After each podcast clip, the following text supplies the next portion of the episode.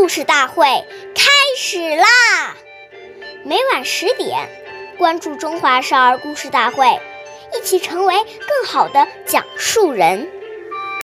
岁月易流逝，故事永流传，弘扬中华瑰宝，传承红色基因。我是中华少儿故事大会讲述人张冰雨，一起成为更好的讲述人。今天我给大家讲的故事是《故事大会红色经典故事》第二十集《鸟枪换炮》。一九三八年，那时候延安没有电，经常于夜晚写作的毛泽东爷爷是十分艰苦的。当时担任他的保卫参谋江泽民回忆道：“夜晚，毛泽东写文章时点两根蜡烛照明，烛光昏暗而又跳动，很影响视力，容易使眼睛疲劳。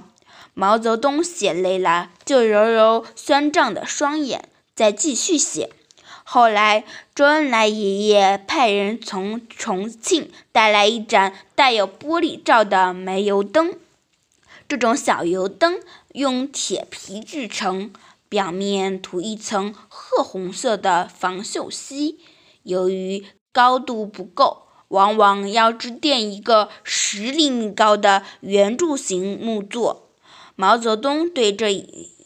盏小油灯非常满意，幽默地说：“两枪换炮了。”为了节省灯油，每当考虑问题时，就把灯头拧小；挥笔写作时，再您大一点。关注中华少儿故事大会，一起成为更好的讲述人。我们下期再见。